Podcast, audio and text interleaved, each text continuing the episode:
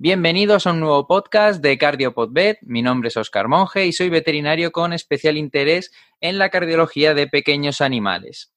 Hoy vamos a tener un podcast que es un poco el manejo de los pacientes con enfermedades congénitas eh, cardíacas raras o no habituales, es decir, que no encontramos con tanta frecuencia en la clínica diaria, es decir, que tiene una prevalencia menor.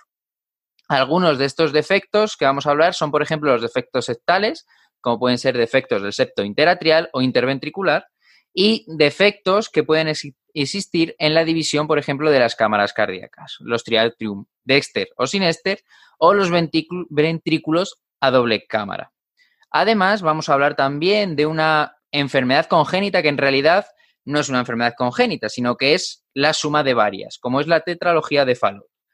Entonces, para ello, tenemos con nosotros a Alexis Santana, veterinario encargado del Servicio de Cardiología y Terapia Endovascular de Anicura Albea y presidente del Comité Científico de Anicura Iberia. Además, eh, creo que ha aparecido en muchísimos webinars, etcétera, o sea que yo creo que la mayoría le conoceréis, aunque sea de estas formaciones, y de sus también webinars durante el confinamiento para luchar contra el aburrimiento del confinamiento, que la verdad estuvieron muy bien.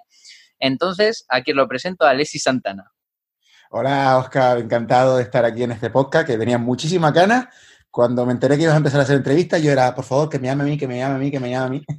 Hombre, por supuesto, vamos. Muy contento de estar aquí. Mm, ahora mismo yo creo, o al menos de lo que yo sé, eres de los que más casos tiene de intervencionismo endovascular y de cirugía cardiovascular. Yo creo que también, al menos de lo que sigo yo, eres el que más volumen de trabajo tiene, que además me parece un mérito mayor el hecho de que estás en una isla. es decir, que no es lo mismo tener el hospital en el centro de Madrid, en el cual hay muchísima población y que te pueden llegar pacientes con mucha facilidad de otras comunidades autónomas, a estar en una isla que está la cosa un poquito más limitada. Yo, yo siempre digo lo mismo. A ver, eh, en número acumulado hay gente que lleva haciendo intervencionismo. Bueno, es más, eh, ahora eh, en número acumulado, Pedro Esteve, Jordi Manubens son para mí, por ejemplo, dos de los que llevan haciendo intervencionismo. Cuando yo todavía me acuerdo de ir a un curso de Pedro Esteve y hablar del ductus y de los amplaxes, y yo todavía, todavía no estar ni pensando en hacer intervencionismo. O sea, que imagínate, imagínate por dónde va. Pero sí es verdad que al final, de todas maneras, aunque Canarias yo esté en una isla, recibo de todas las islas y después además, bueno, pues no se me han caído los anillos a la hora de que me llamen de Málaga, de Galicia, de Madrid, de Valencia, de Sevilla, de un montón de sitios, hospitales grandes, eh, eh, hospitales más pequeños, y, acudir a ellos, pues hacer intervencionismo cuando tienen alguna, alguna necesidad, incluso a formar a, compañeros que están ahí. Entonces, al final, pues eso ha hecho que, bueno, primero mm, me haga un nombre bastante rápido gracias a las redes sociales también y todo este tema eh, y todo este tipo de cosas. Y segundo, pues que aumente la casuística de una forma exponencial, porque al final ya no solamente lo que tengo en mi hospital, sino lo que puedo tener en Tenerife o en Madrid o en Valencia etcétera, etcétera. Entonces, bueno, estoy muy contento, la verdad, de, dedicarme a esto. Al final, yo empecé haciendo cardiología y prácticamente me puedo decir que hoy tengo cinco compañeros haciendo cardio y yo casi lo único que hago es quirófano. Pero bueno, pero, pero muy contento, la verdad. Es, lo que tiene el no parar y al final, pues se consiguen esas cosas. Vale, pues en el podcast de hoy nos lo vamos a hacer más o menos como a los que habéis escuchado el anterior podcast que hice con Álvaro, más o menos igual. Yo voy a ir contando un poco la parte más, entre comillas, aburrida, que es lo que se puede encontrar en los libros. Y después, en este caso, nuestro experto, que es Alexis, nos contará qué terapias existen para estas cardiopatías congénitas que digo que son raras, que tienen una prevalencia bastante menor en las clínicas generalistas, ¿vale? Entonces, de la primera que vamos a hablar es de los defectos septales. Vamos a hablar primero de los defectos del septo ventricular, ¿vale? Un defecto en el septo ventricular se puede definir realmente como un orificio que permite el paso de sangre desde un ventrículo al otro. Normalmente este paso de sangre, este SUN, va a ser desde el ventrículo izquierdo al ventrículo derecho, debido al gradiente de presión que existe entre ambos ventrículos. La presión es mayor en el ventrículo izquierdo y por tanto la sangre va a ir desde el ventrículo izquierdo al ventrículo derecho. Este, esta dirección del flujo de sangre puede ser que cambie, sobre todo si tenemos pues otras patologías congénitas, como puede ser, por ejemplo, una estenosis pulmonar, en la cual va a hacer que la presión del ventrículo derecho aumente. Y en algunos casos aumentará por encima de la presión del ventrículo izquierdo, cambiando la dirección del flujo de sangre. Así un poco para recordatorio de la anatomía de este septo ventricular, tenemos que recordar que tiene dos porciones este septo interventricular, según su origen embrionario. Tenemos el septo muscular, que crece desde la zona apical hacia la base, y el septo perimembranoso, que crece desde los cojinetes endocárdicos hacia el ápex. Finalmente, esos dos septos embrionarios, por decirlo de alguna manera, se van a fusionar debajo, en la zona más o menos debajo de la válvula aórtica y por tanto vamos a tener diferentes defectos. Van a estar los perimembranosos, que se dividen a su vez en de entrada los trabeculares, el interventricular, infundibular o de salida, y los musculares, que es verdad que estos segundos son más raros, ¿vale? En la clínica veterinaria. Patofisiológicamente, por norma general, como ya he dicho, hay una comunicación de izquierda a derecha. Y según el gradiente de presión y el tamaño del defecto, habrá una cuota de shunt, es decir, habrá una cantidad de sangre que pase desde el ventrículo izquierdo al ventrículo derecho. Las consecuencias de este paso de sangre va a depender de en qué lugar tengamos este defecto. No es lo mismo que lo tengamos en la zona perimembranosa que en la muscular, ya que en muchas ocasiones, cuando se encuentra en la zona perimembranosa, va a encontrarse justo a la altura del tracto de salida del ventrículo derecho, por lo que la sangre pasará del ventrículo izquierdo hacia el lado derecho, pero directamente se irá a través de la arteria pulmonar a la circulación pulmonar y de vuelta al ventrículo izquierdo. Y va a causar, por tanto, la sobrecarga de volumen en el lado izquierdo del corazón. Esto sería diferente si este defecto se encuentra en una zona más apical del septo, donde producirá una dilatación del ventrículo derecho. En cuanto al diagnóstico, igual que casi todas las congénitas, digamos, la prueba de elección, el gol estándar, es la ecocardiografía, ¿vale? en la clínica diaria, ya que tanto el electrocardiograma como la radiografía pueden mostrar cambios, pero en fases ya bastante avanzadas. Entonces, en el caso de encontrarnos con una de estas congénitas, Alexis, ¿qué opciones dirías tú que existen de tratamiento para estos defectos ventriculares, ya sea médico, quirúrgico o intervencionista? Bueno, la mayoría de los defectos interventriculares, como acabas de comentar, eh, lo más importante en, todos en todas las patologías cardíacas congénitas tipo SUNT, estamos hablando de comunicación interatrial, comunicación interventricular y ductos arteriosos persistentes, ventana órtico pulmonar, etcétera, etcétera, lo más importante son las presiones de las cavidades, ¿vale? Como acabas de comentar, eh, lo más normal es encontrar una comunicación interventricular con un flujo izquierda-derecha, ¿vale? Eso significa que la presión del, del ventrículo izquierdo, en este caso, es mayor que el del ventrículo derecho. Eh, a nivel médico, el tratamiento va a ser siempre un tratamiento para evitar eh, por la sobrecirculación el fallo cardíaco congestivo, ¿vale? Esa va a ser la terapia que podemos hacer cuando tengamos una comunicación interventricular, que empecemos a tener una insuficiencia cardíaca congestiva furosemida, pimovendan, IEK, aunque ahora está muy cuestionado todo el tema de los IEK, pero por lo menos furosemida y pimovendan. Hasta ahí vamos a llegar de acuerdo. Hasta ahí llegamos al acuerdo y ya a partir de ahora ya hay discusión. Lo que diga. Ahora ya empezamos a discutir. En este caso, en, las comunicaciones sí que tendría muy, eh, sería bastante adecuado reducir la, tensión arterial para tener un volumen de eyección mayor por la aorta y no por el conducto. Pero bueno, a nivel de terapia médica podemos hacer eso controlar el fallo cardíaco congestivo. Eh, a nivel de terapia quirúrgica, como bien has comentado, tenemos dos, perimembranosos y musculares. A nivel de endovascular, solamente se pueden solucionar los musculares. Los perimembranosos, incluso en humana, es una contraindicación relativa, ¿vale? Es decir, eh, no es absoluta, tenemos que tener en, humana, no puede haber un prolapso de la válvula órtica, tienen que tener unos bordes de más o menos 4 milímetros, es decir, un espacio de unos 4 milímetros ninguna estructura alrededor del orificio en unos 4 milímetros para poder un perimembranoso en humana ocluirlo, ¿vale? Evidentemente, 4 milímetros en, veterinaria, pues prácticamente tendrías que tener un corazón enorme en un perimembranoso para cuestionarte que lo puedes cerrar, ¿vale? Entonces, en general, los perimembranosos no se pueden ocluir, los musculares sí. Los musculares se pueden ocluir con un amplatzer, un amplatzer occluder de, defecto septal. Eh, al final es un dispositivo de doble paraguas. Eh, el abordaje es venoso, por tanto es una cirugía dentro de lo que cabe, entre comillas, sencilla. Vamos por circuito venoso, todo en endovascular, todo lo que es circuito venoso son cirugías sencillas. Todo lo que tenemos que atravesar, el septo interatrial, o tenemos que ir por aórtico, son cirugías un poquito más complicadas, ¿vale? Por las presiones que tenemos dentro de las cavidades, mueven mucho las guías, etcétera, etcétera. Entonces, vamos por eh, venoso, pasamos a través del orificio muscular y liberamos el dispositivo, ¿de acuerdo? Esa sería la técnica quirúrgica para una comunicación interventricular de tipo muscular. Perimembranoso, no podemos ofrecer una terapia endovascular, vamos a decir, casi nunca, por no decir nunca.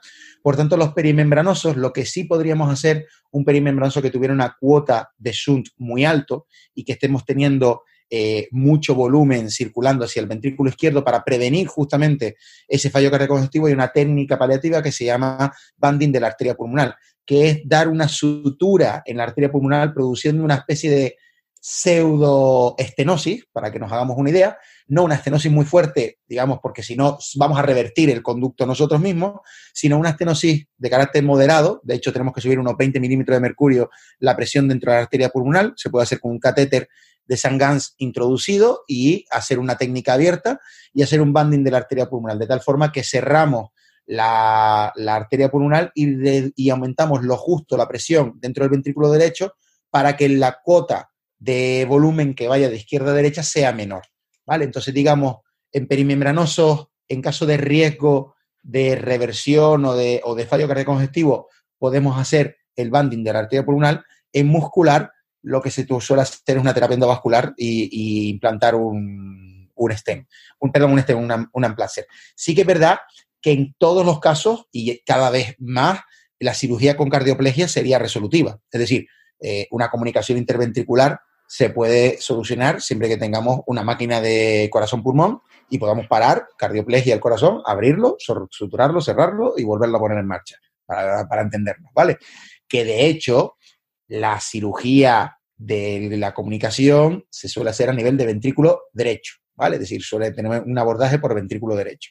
De hecho, creo que hay algún lanzado que lo hace con eh, inflow occlusion, es decir, oclusiona y lo hace, pero yo creo que eso, teniendo en cuenta que la comunicación es grande y que el inflow occlusion para que no tenga sangre en las cavidades izquierdas tienes que esperar unos tres minutos, prácticamente el tiempo de inflow occlusion para que se vacíe todo el circuito pulmonar, lo veo un poco arriesgado, pero creo que en algunos casos mm, alguien o alguna publicación me suena de, de intentar cerrarlo con inflow occlusion, ¿vale? Cardioplegia, eso sí, entonces, de cara al futuro en veterinaria, respecto a lo que se hace en medicina humana, pues el futuro sería esto, sería llegar al punto de tener estas máquinas, poder hacer la cardioplegia y operar de forma abierta y de una manera, por decirlo de una manera, tranquila, no como en, la otra técnica en la cual pues tienes un tiempo limitado para hacer, hacer la técnica, sería el futuro, ¿no? Entonces, el llegar a estos términos de cardioplegia realmente si nos guiamos por la guía de la Sociedad eh, Española de Cardiología, eh, los, los, defectos musculares se oclusionan con Amplaxer. O sea, ahí no cambiaría mucho la cosa. Tendríamos que tener un defecto muscular eh, anatómicamente complicado o que influyera dentro, muy cerca de músculos papilares, alguna complicación anatómica en el defecto de tipo muscular para que no sea la primera elección la terapia endovascular. Estaríamos hablando de la cardioplegia, porque al final siempre vamos igual que siempre, de menos a más, de menos ricoso para el paciente a más ricoso para el paciente. Y la cardioplegia siempre es más ricoso para el paciente. Entonces, estaríamos hablando de que los defectos musculares, mm, yo creo que siempre van a ser recomendados la terapia endovascular. Y los defectos de tipo perimembranosos que de repente, eh, si tuvieran una cota de Zoom bastante alta, en vez de hacer un banding de la arteria pulmonar, estaría indicado hacer una cardioplegia y resolucionarlo. Perfecto. A la hora ahora voy a hablar del defecto interatrial, es decir, igual que en los ventrículos, es una comunicación entre el atrio izquierdo y el atrio derecho. Es verdad que según las comunicaciones, según los papers, son más raros en veterinaria, aunque se piensa que se subestima el número de casos que, se detectan o que se diagnostican, ya que muchos de ellos no producen soplo y por tanto son animales que pueden tener este, esta abertura en el septo interatrial y no se detectan. Al igual que pasa en los ventrículos, para todos la dirección y cantidad del flujo que va a pasar desde un atrio al otro va a depender, igual que en los ventrículos, tanto del gradiente de presión entre ambos atrios como del tamaño del defecto del septo interatrial y también aquí juega, entra otro factor en juego que es la capacidad que tenga de distensión el ventrículo de cada lado. Es decir, si el defecto, eh, por ejemplo, va de izquierda a derecha y tenemos un problema de distensibilidad en el ventrículo derecho, esto va a hacer al final que haya una sobrecarga de volumen en el eh, atrio derecho y por tanto nos podría dar a revertir este shunt. Es decir, un patrón de llenado restrictivo en uno de los ventrículos va a producir una mayor resistencia de paso de sangre hacia el ventrículo, sobrecarga de volumen y determinará la dirección del shunt. Al igual que en los ventrículos, existen diferentes eh, tipos de defectos atriales debido al proceso embriológico que hay en la formación como tal del septo interatrial.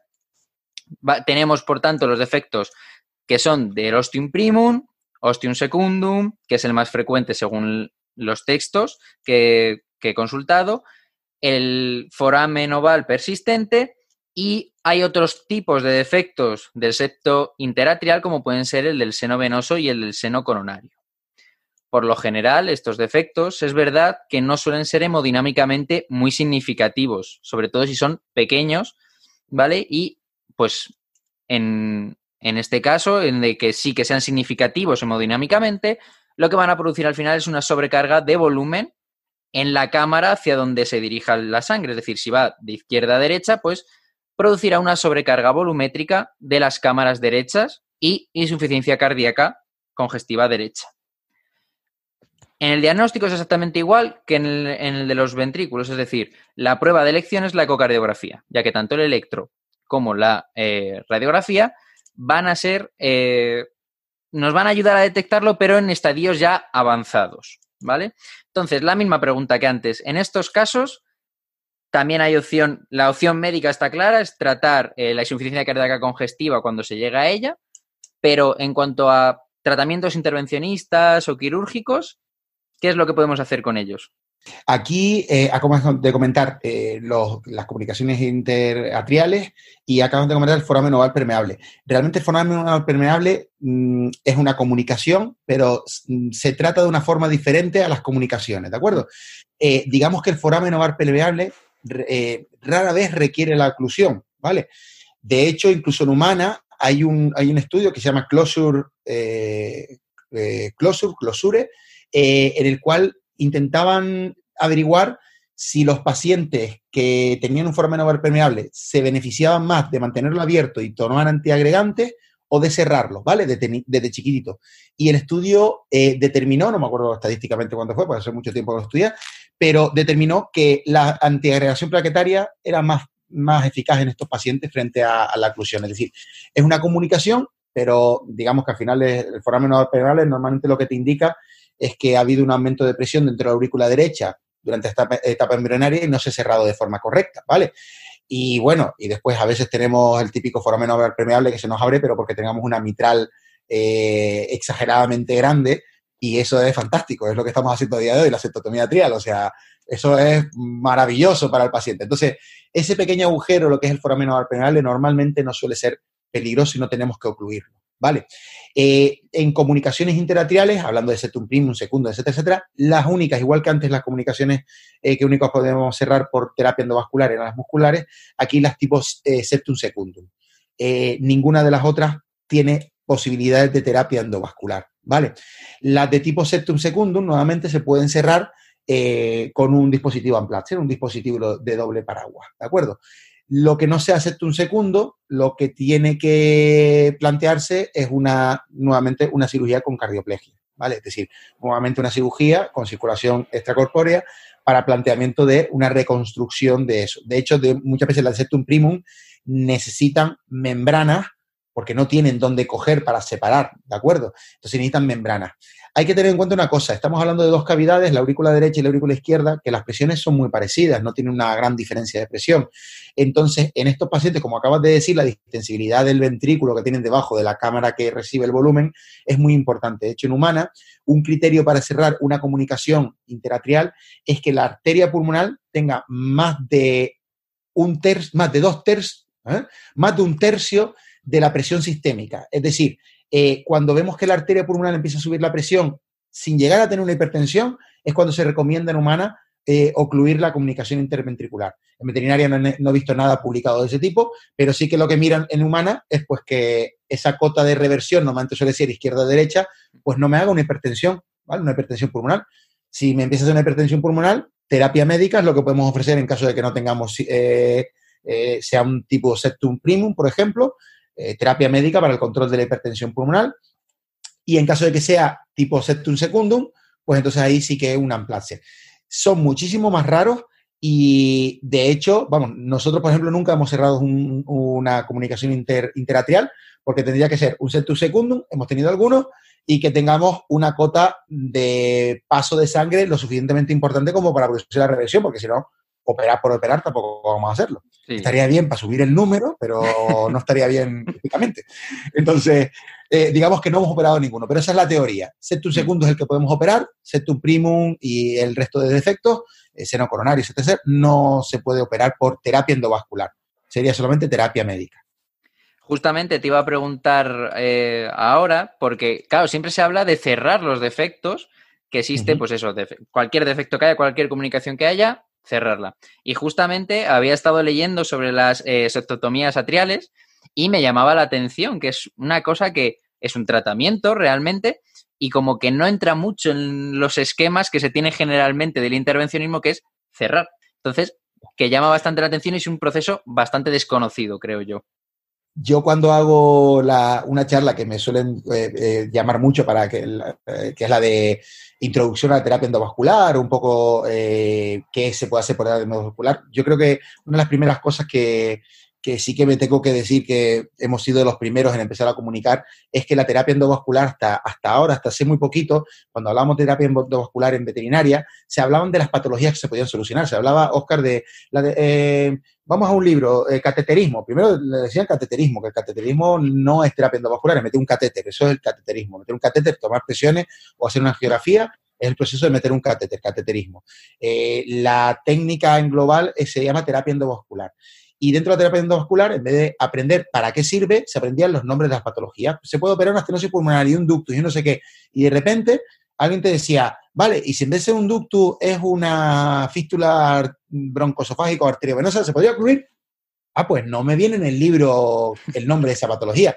No, al final hay que resumir que la terapia endovascular sirve para oclusionar o crear colaterales, es decir, colaterales, vasos que comunican cavidades o, o entre vasos los podemos oclusionar. Estamos dentro de los vasos sanguíneos, podemos cerrarlos. O podemos crearlos. Y ahí es donde viene la cetotomía atrial. Es decir, nosotros podemos crear una comunicación interatrial para liberar la presión de la aurícula izquierda, pero también para liberar la presión de la aurícula derecha en un paciente que tenga hipertensión pulmonar. Se ha hecho en veterinaria, está descrito. Es decir, eh, hacer un agujero de liberación de presión frente a otra cavidad a veces puede ser bueno para el paciente.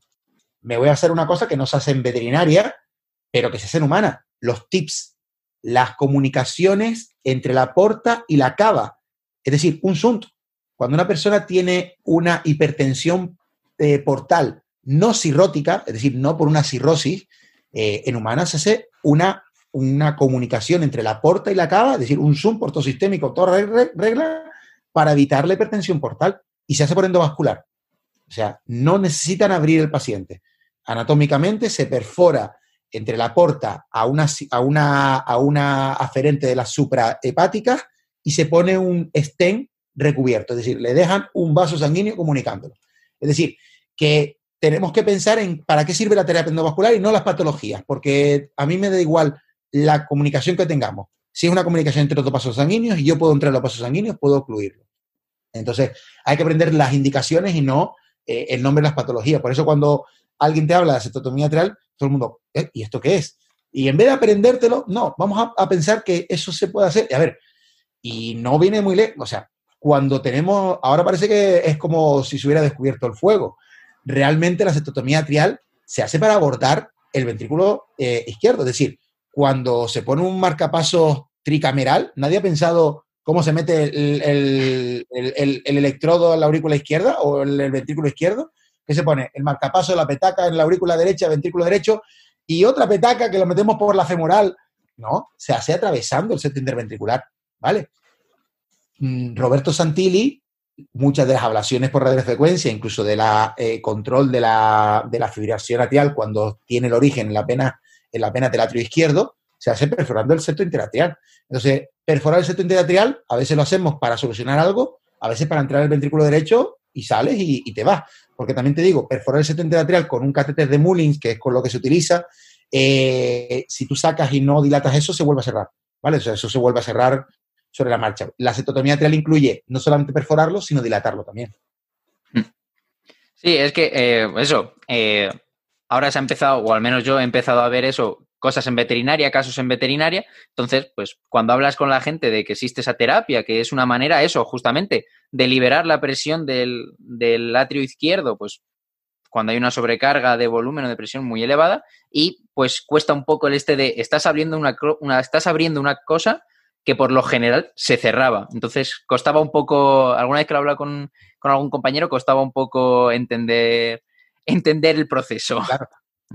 Por eso tampoco hay que, como estás diciendo, no hay que coger cualquier comunicación y decir, a cerrarla. No, hay que, al final, eh, terapia endovascular es una parte que se puede englobar mucho dentro de la cardiología. Evidentemente también hay otras patologías como el Zoom portosistémico y otros tipos de patologías que podemos solucionar con terapia endovascular, embolizaciones de tumores y demás. Eh, pero sí que es verdad que dentro del corazón lo más importante es, eh, las presiones y la cota de, sangre que va de un lado para otro. No tiene mucho sentido oclusionar una comunicación intratrial que el volumen sea poco, que las presiones estén bien, correctas. Está, bueno, si lo oclusiona, fantástico, pero está sometiendo al paciente a una anestesia, está sometiendo al, al propietario a un gasto que realmente se lo puede ahorrar. Sí, vamos, hay que valorar qué beneficio le hacemos al animal frente a todos los, el resto de, partes que conlleva la cirugía. Vale, ahora vamos a hablar del ventrículo casi todo lo que he leído es de ventrículo derecho a doble cámara, ¿vale? Ventrículo a doble cámara, que consiste en una estenosis, en el caso del ventrículo derecho, en una estenosis casi siempre a la altura de la cresta supraventricular, eh, se forma una es una banda muscular que separa la válvula tricúspide y la arteria pulmonar, ¿vale? Y esta estenosis a esta altura de la cresta supraventricular es producida por un haz fibroso, fibromuscular o un haz muscular que se origina, como ya digo, en esta cresta supraventricular o cerca de esta cresta. Y por tanto se van a formar dentro del ventrículo derecho una cámara proximal con una presión elevada y otra de baja presión que va a ser la que esté tras la estenosis. Existen diferentes nomenclaturas, según he leído en, la bibliografía, obstrucción infundibular, medio ventricular, ventrículo derecho a doble cámara, como, que es como lo he nombrado yo, y que creo que es el nombre, o al menos a mí era el que más me sonaba y por tanto creo que es el más generalizado. Pero eh, al final, el nombre que le demos, eh, los cambios fisiopatológicos suelen ser los mismos o muy similares, ¿vale? La existencia o la presencia de una presión de una cámara con una presión elevada proximal, lo que puede causar al final es que tengamos una insuficiencia en la válvula tricúspide, que sea severa esta insuficiencia, y por tanto acabará produciendo una dilatación del atrio derecho, una sobrecarga volumétrica e insuficiencia cardíaca derecha. Como ya digo, el, su diagnóstico es igual que en todas las congénitas, la forma más temprana de diagnosticarlo es la ecocardiografía. Y hay que tener cuidado, o así lo dicen los libros sobre todo, porque es un defecto que eh, si a lo mejor no tenemos mucha experiencia, o incluso a lo mejor teniéndola y no hemos visto ninguna vez este tipo de defectos, se podría llegar a confundir con un defecto del septo ventricular o incluso con una estenosis pulmonar. Yo es verdad que de estos no he visto ninguno. Aún no he tenido el gusto de ver ninguno. Entonces, ¿qué eh, técnicas hay para tratar este tipo de, patología? Vale, es raro, pero sí se presentan. Nosotros hemos tenido, de hecho, recientemente, hará una semana, revisamos revisión del mes, un paciente que operamos de ventrículo derecho doble cámara. El problema en estos pacientes muchas veces es averiguar si bueno, averiguar, visualmente por ecografía, primero la posición por la que están, se suelen confundir mucho con comunicaciones interventriculares, etcétera, etcétera, porque eh, lo vas a ver bastante más claro en el eje corto, en el, en el eh, derecho, eje corto a nivel de la arteria pulmonar, de la aorta, donde se ve la comunicación perimembranosa que va hacia el ventrículo derecho, ahí en esa zona de arriba, que donde ves eh, en la izquierda de la pantalla la aurícula derecha, en la derecha de la pantalla la arteria pulmonar, digamos todo ese tracto del ventrículo derecho, ahí arriba es donde se suele detectar, ¿vale? Eh, normalmente suelen tener una hipertrofia ventricular importante, lo cual te lleva a confundirte a veces con que puede haber una estenosis pulmonar y te estás mm, haciendo, hablando mal y pronto, con perdón, la cabeza un lío y, y dices, puede haber una estenosis pulmonar, porque muchas veces está muy cerca de la válvula pulmonar y tienes que diferenciarlo de repente de una estenosis pulmonar de tipo infundibular o de una comunicación interventricular, porque es donde ves que se acelera el flujo y piensas, quizás hay algo que está pasando al ventrículo derecho y me está haciendo este flujo tan, tan rápido. Eh, normalmente cuando lo terminas de diagnosticar y de ver claro por ecografía, es muy difícil averiguar si es de tipo muscular, membranoso o, mixto, muscular y membranoso, ¿vale? Sí es verdad que cuando nos queda bien claro que es muscular, hay pocas opciones con terapia endovascular, ¿vale? Eh, porque cualquier tipo de dilatación en un músculo que está contrayéndose no va a ser capaz de, mejorar nada, ¿vale? Entonces, normalmente si es de tipo muscular, estaríamos eh, enfrentados a tener que hacer una, cirugía con o cardioplegia. O aquí sí se podría plantear una inflow y hacer una técnica de parche, es decir, eh, ampliar esa parte muscular con un parche, como cuando tenemos las atresias de la válvula pulmonar, es decir, cuando tenemos una válvula pulmonar muy atrésica, que se corta y se pone un parche para intentar abrir esa, válvula. Esas son técnicas eh, bastante antiguas, pero que todavía tienen su uso. Yo sé, por ejemplo, que Belerian, un, un cirujano argentino, que no por ser argentino, no por ser americano siempre es el mejor cirujano, este, este argentino es un máquina de cirugía de, de cardio, hace virguerías y sé que el parche tanto para las atresias como para las estenosis que no responden a valvuloplastia, y el parche en la técnica de ventrículo derecho de la cámara de tipo muscular lo utiliza. Así que el parche sería una, solución para esto. Más allá de la muscular, si tuviéramos de tipo fibroso, ahí sí, dilatación con balón, ¿vale? Y podemos utilizar dilatación con, con balón de alta presión. Bueno, tenemos que utilizar dilatación con balón de alta presión, alta presión, porque el ventrículo derecho tiene mucha fuerza, pero es una técnica quirúrgica muy sencilla. De hecho, hace un mes tuvimos uno y vamos, que al final, como no tienes que entrar ni en la arteria pulmonar, la posición es muy fácil de entrar. Llegas hasta la zona de, dilatación, dilatas eh, con el balón de alta presión eh, lo más posible. Sí es verdad que aquí, igual que en, estenosis pulmonares, tenemos un ratio de dilatación. En el defecto ventricular, una cosa que, suelen, por ejemplo, ahora recientemente que lo tuve, una de las, de las internas que tengo, ¿y qué ratio de balón utilizamos? Bueno, pues mira, nosotros mm, particularmente medimos un poco a nivel del defecto, qué tamaño tiene, y multiplicamos por 1,5 y empezamos a utilizar ese balón. Pero normalmente tenemos que estar midiendo presiones para saber, eh, oye, dilato con el balón por 1,5, ¿vale? ¿Cómo se han quedado las presiones? ¿Se han quedado bien? No, pues dilato con otro balón. La parte buena de ser muscular, el ventrículo, es que igual que te escupe muy rápido el, balón, eh, tolera una dilatación muchísimo más amplia. Al final es músculo y tolera mucho más que se dilate. ¿Vale? Así que, resumiendo, si tenemos un ventrículo derecho de doble cámara, lo hemos diagnosticado bien, nos queda claro que es muscular, no dilates, no vamos a hacer nada, ¿vale? Ahí tenemos que plantear una cirugía abierta, ¿vale? Si no es muscular o no te queda claro que sea muscular, bueno, pues intenta una dilatación y vamos viendo cómo van esas presiones, ¿vale? Perfecto. En algún artículo pero yo creo que ya era bastante viejo, leí, para eh, utilizar en estos casos los famosos cutting balloon. Sí, los cutting balloon. Eh, es cierto, ¿verdad? De hecho, cuando te, iba a decirte lo de los balones de presión, te iba a decir, y los cutting balloon, pero después te digo opinión personal. Yo no metería un cutting balón en un ventrículo. No lo metería. Tú has visto las cuchillas que tiene el cutting balón, no son muy grandes, pero son dentadas de la hostia. Y segundo importante, tendríamos que tener entonces un paciente de pequeño tamaño, porque no hay cutting balón grande. Tenemos cutting balón de hasta 8, 9, 10 milímetros.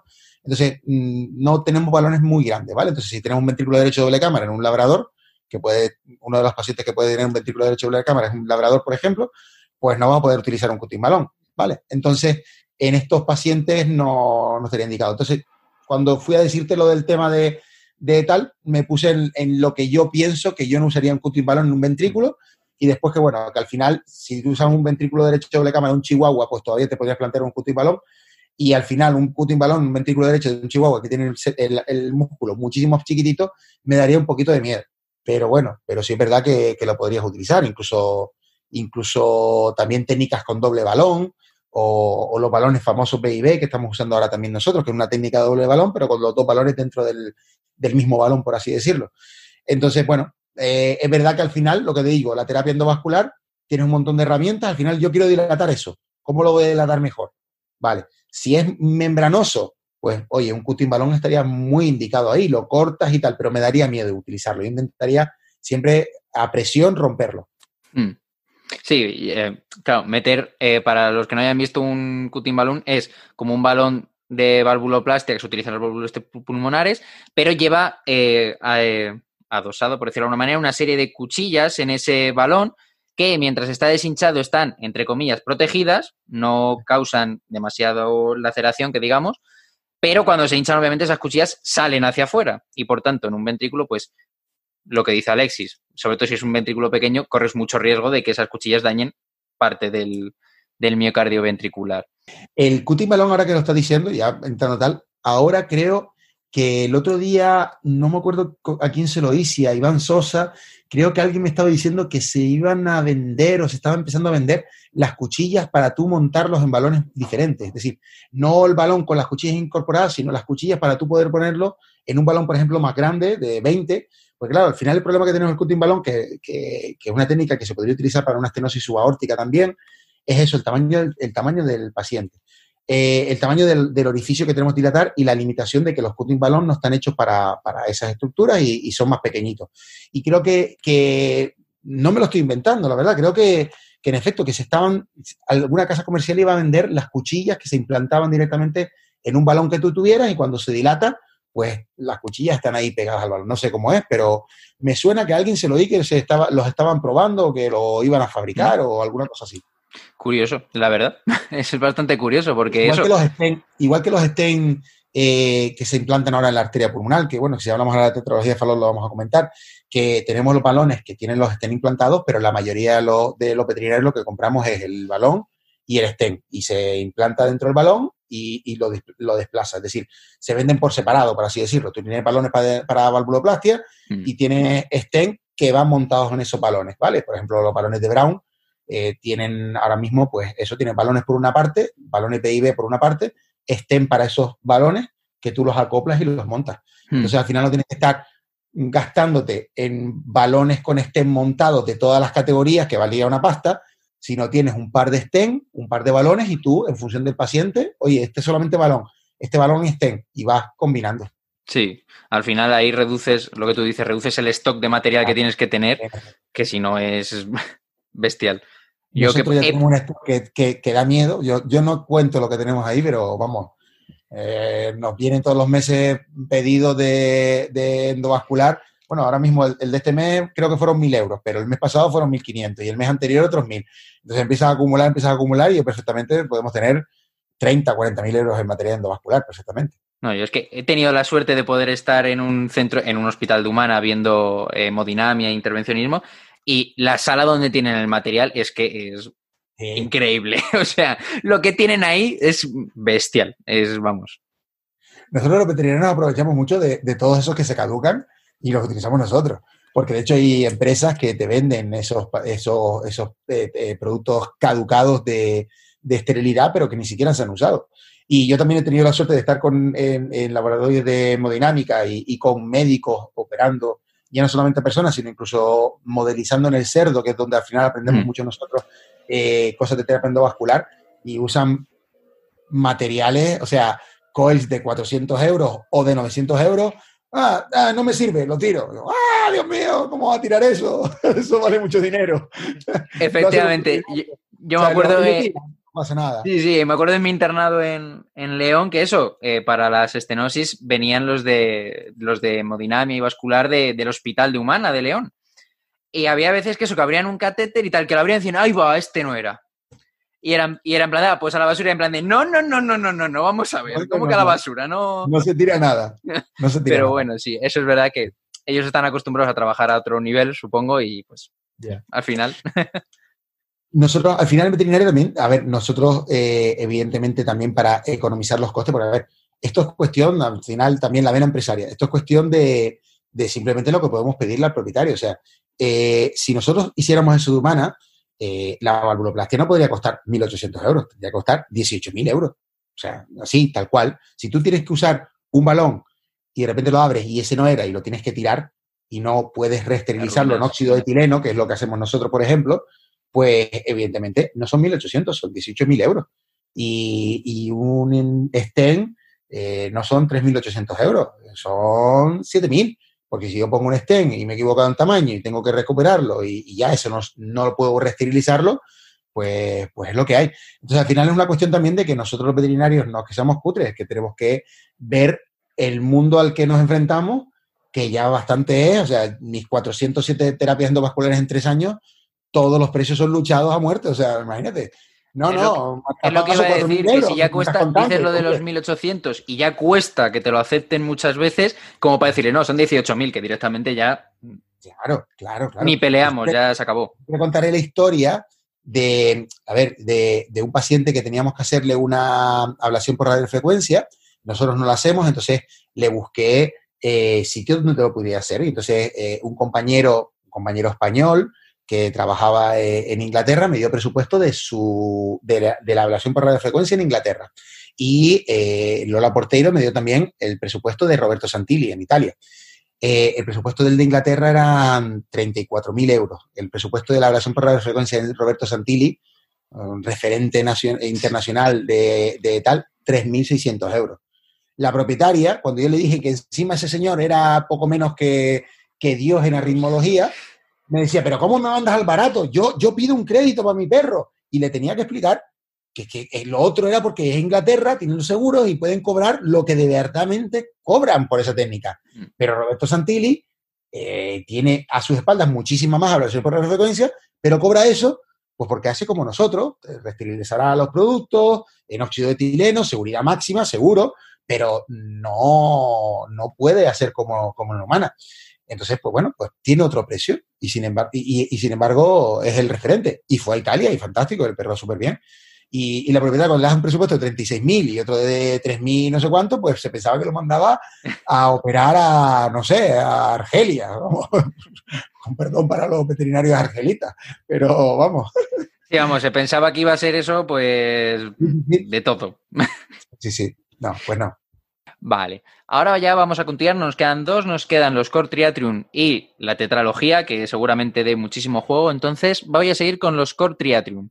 Esto es un defecto que consiste en la división del atrio en dos cámaras, ¿vale? Es decir, si pensamos en la que hemos hablado ahora mismo, en el ventrículo derecho a doble cámara, pues entre comillas podríamos pensar que es lo similar, pero en el atrio, ¿vale? Vamos a tener también una cámara craneal y otra cámara caudal que van a estar separadas por una membrana fibromuscular.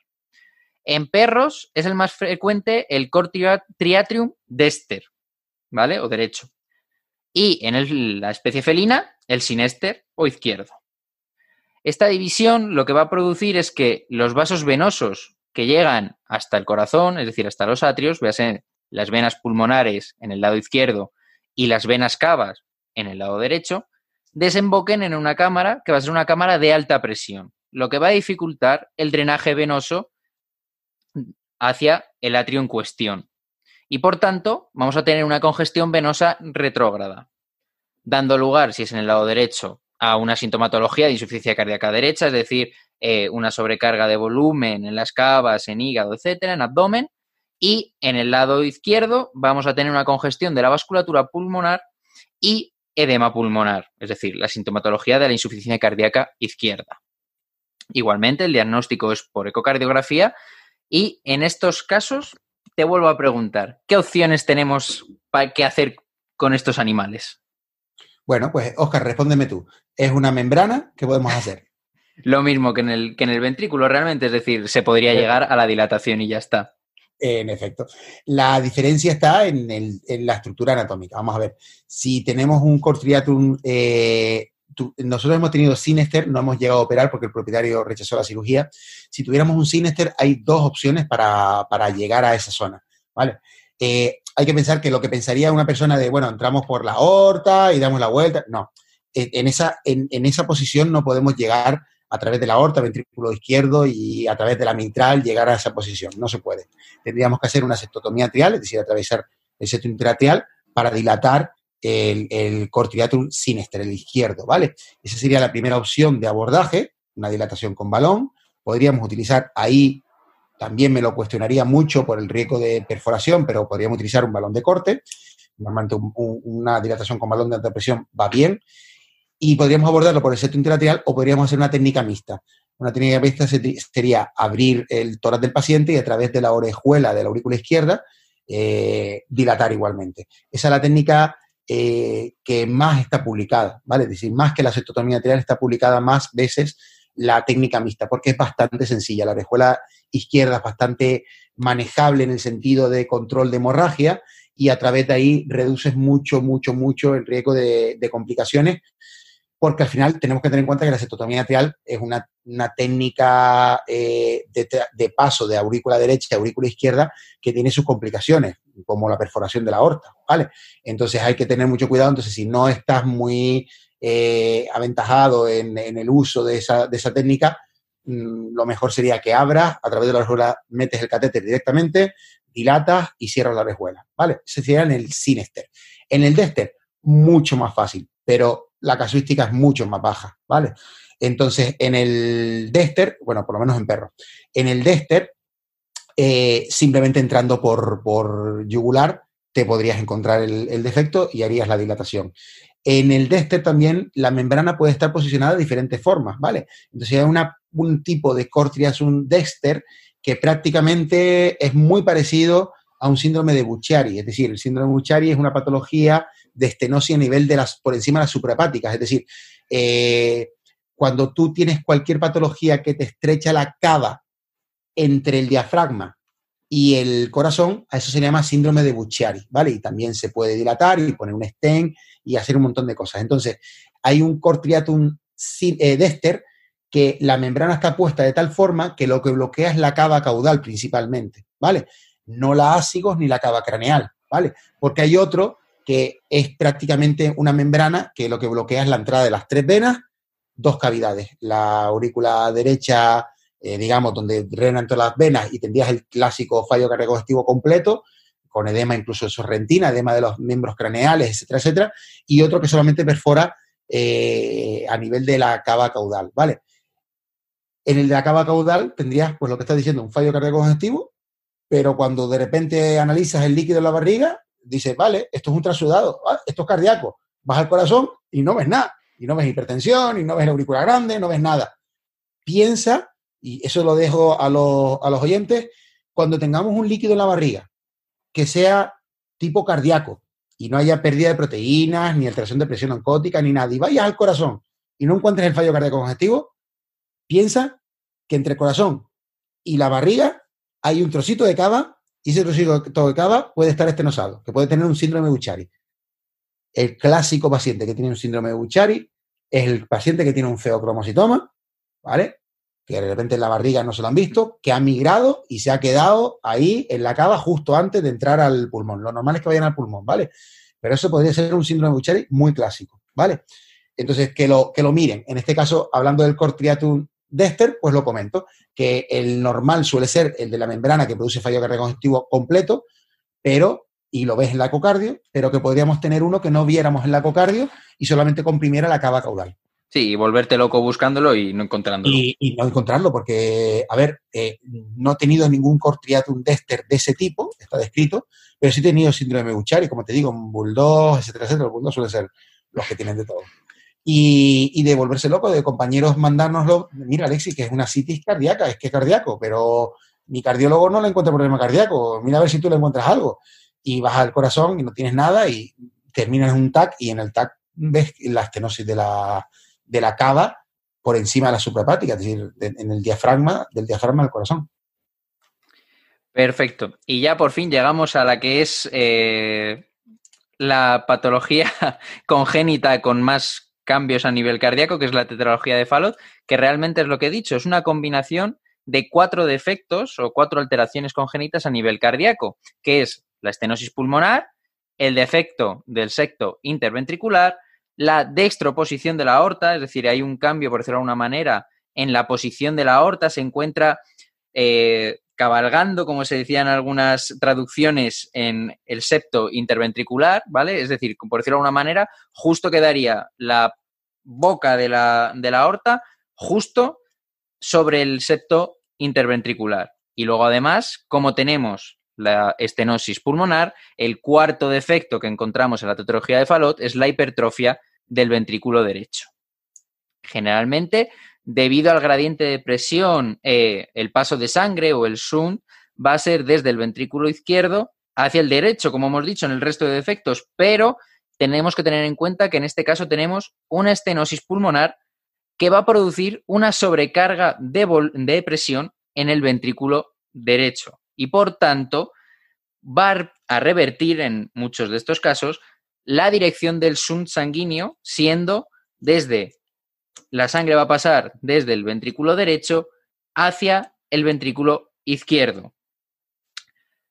Esto nos haría pensar en que, por tanto, se nos va a dilatar el ventrículo izquierdo, pero no. ¿Por qué? Porque al existir esta dextroposición, es decir, este cambio en la aorta, hace que la sangre que se desvía desde el ventrículo derecho hacia el ventrículo izquierdo vaya directamente hacia la aorta.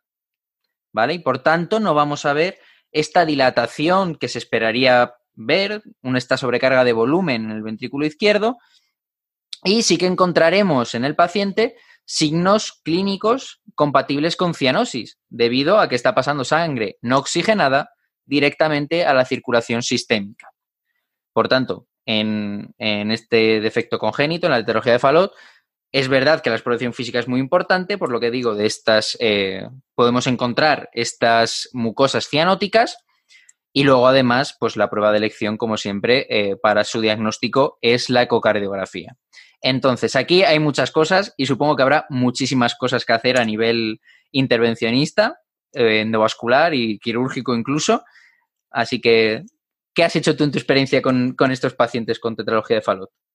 Mira, nosotros empezamos eh, haciendo dilatación solamente de la estenosis pulmonar, porque había algún, algún artículo publicado de Orton en el cual utilizaba dilatación con balón para mejorar los pacientes eh, de cara a una tecnología de, a una cirugía paliativa de Black Thomas Towsing, ¿vale? yo digo Black Thomas Towsing, aunque por ahí por internet podrá ver la Blacklock Towsing, eh, pero añadimos a Thomas, no sé si sabe la historia del... ¿No lo sabe? Pues no, es muy no.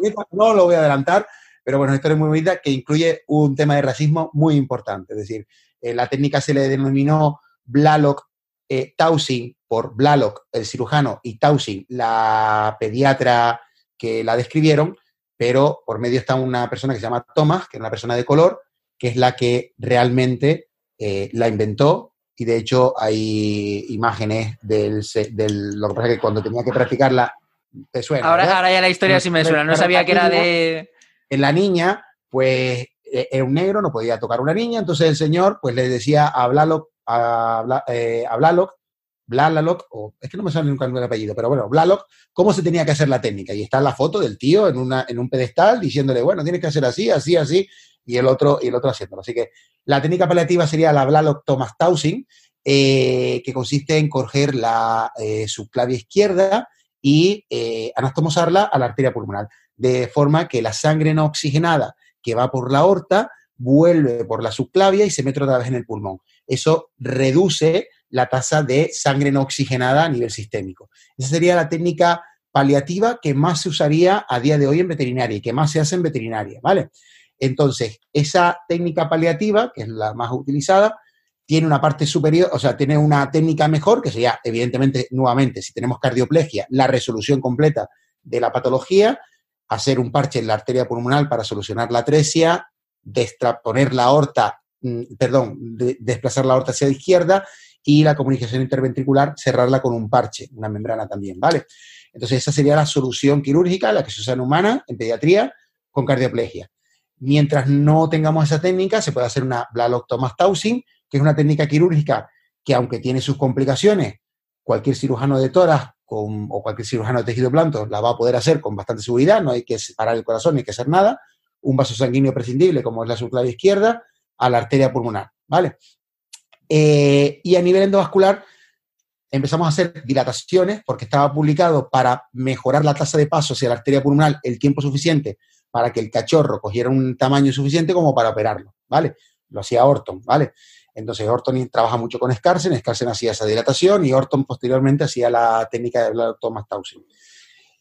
¿Qué pasa? Que cuando tú dilatas eso, al final, como está diciendo, es una patología en la cual la aorta lo que está empujando es la arteria pulmonar y por tanto vuelve a estrecharse.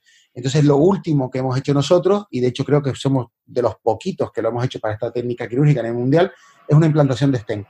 Y eso nos ha dado muy buenos resultados. Es decir, al final lo que buscamos en la patología, tanto la Blalock Thomas Towson como esta técnica, es minimizar el paso de sangre que va hacia la aorta no oxigenada y maximizar el paso de sangre que va hacia la arteria pulmonar.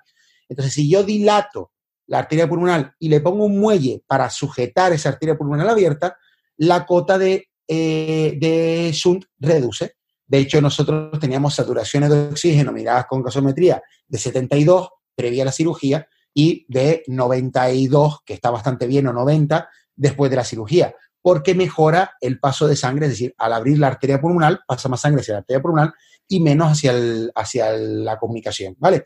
Entonces, a día de hoy en terapia endovascular lo que podríamos ofrecer con garantía es una implantación de un stent en la arteria pulmonar hipoplásica para mantenerla abierta, ¿vale? Pero hay patologías de tetralogía de Fallot que tienen más que una hipoplasia, tienen prácticamente una atresia de la válvula pulmonar. No es una atresia completa porque al final eh, si estuviera atrésica completamente, tendríamos que tener un ductus arterioso para mantener al paciente con vida, que son las patologías que se llaman ductus dependientes, pero sí que es verdad que si es muy, muy, muy, muy cerrada esa válvula pulmonar, ni con STEM vamos a poder, ¿vale? Pero si es la típica hipoplásica, eh, que tú te das cuenta que todavía tienes espacio, etcétera, etcétera, la implantación de un STEM puede ser una muy buena cirugía. Además de que no contraindica el hacer una Thomas Towson el día de mañana, o en una cardioplegia el día de mañana. O sea que no, no estaría contraindicado. No es o hago esto o hago lo otro. Mm. Puedes empezar por una terapia endovascular que es menos agresiva para el paciente, menos tasa de complicaciones para el paciente, y de repente, si no va bien, decir, bueno, pues lo poco que hemos abierto, lo hemos abierto. Ahora vamos a coger eh, la subclavia y vamos a llevarla a la arteria pulmonar. ¿Vale? Eso es lo que podríamos hacer a día de hoy en veterinaria. interesante, porque la verdad es que lo del stent no lo había pensado, ni creo que lo había leído en ningún lado. Así que yo encantado de haberlo escuchado porque además me gusta muchísimo este, este mundillo del, de la terapia endovascular. Lo publicamos en un congreso y después posteriormente lo publicamos en Largos, o sea que está en Largos publicado el, el Pues lo tengo que buscar porque la verdad es que no lo he leído. Sí, sí, sí. Así que lo tengo que buscar. Pues nada, muchísimas gracias Alexis por tu tiempo y por eh, hacer este, este podcast, que espero que les haya gustado a los oyentes. Yo me lo he pasado como un enano. Ya digo que a mí este tema me encanta y por tanto me lo he pasado como un enano. Eh, y pues lo mismo que le dije a Álvaro, espero en el futuro, si os apetece, volver a repetir. Por supuestísimo. Pues, Oscar, yo también me he pasado muy bien, porque la verdad es que la primera vez que me entrevistan para un podcast, eh, como lo sigo, ahora va a ser raro oír el podcast y oírme a mí, pero lo oiré también el capítulo a ver cómo ha quedado y después a todos los demás que vayáis a llamar. Espero que todos los compañeros que hacen cardio en España estén encantados de, de acudir a esta llamada, porque creo que además es una forma no solamente lúdico-festiva de aprender, o sea que al final lo que estamos aprendiendo también. Yo he aprendido mucho con todos los anteriores estudios, así que encantado de haber estado por aquí contigo, Oscar, de verdad. Muchísimas gracias, Alexis. Y para todos los que escucháis el podcast, nos vemos en próximos podcasts de Cardio Podbet.